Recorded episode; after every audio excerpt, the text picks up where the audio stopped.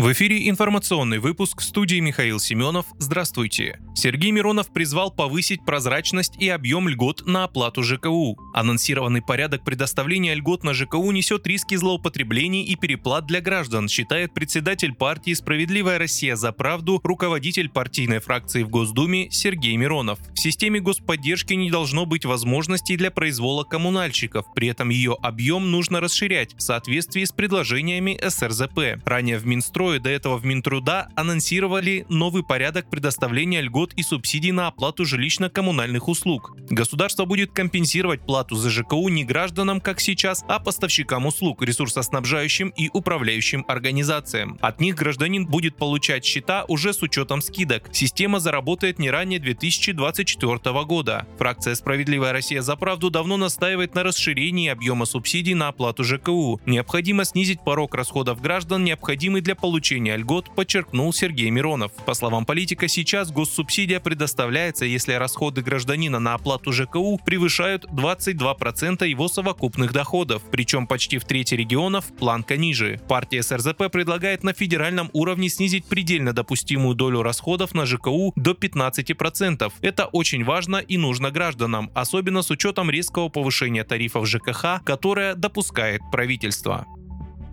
В Калужской области два беспилотника упали на федеральную трассу М3 Украина на 299 и на 283 километрах около сел Жиздра и Думиничи, сообщил губернатор региона Владислав Шапша в телеграм-канале. Детонации не произошло, территория оцеплена, уточнил он. На местах происшествия проводятся оперативно-технические мероприятия. Для проезда транспорта организовали объезды. ГК «Автодор» уточнила в своем телеграм-канале пути объезда перекрытого 299 километра трассы М3.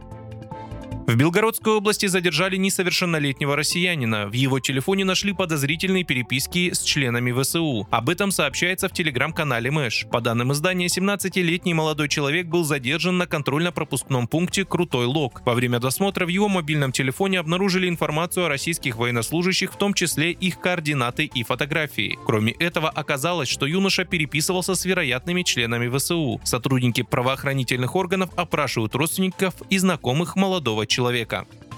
Саудовская Аравия решила в июле 2023 года дополнительно уменьшить добычу нефти на 1 миллион баррелей в сутки. При этом страна сохраняет для себя возможность дальнейшего продления этого соглашения. Об этом сообщает местное агентство СПА, ссылаясь на официальный источник в Министерстве энергетики Королевства. По данным агентства, добыча Саудовской Аравии будет на уровне 9 миллионов баррелей в сутки, а общее добровольное сокращение составит полтора миллиона баррелей в сутки.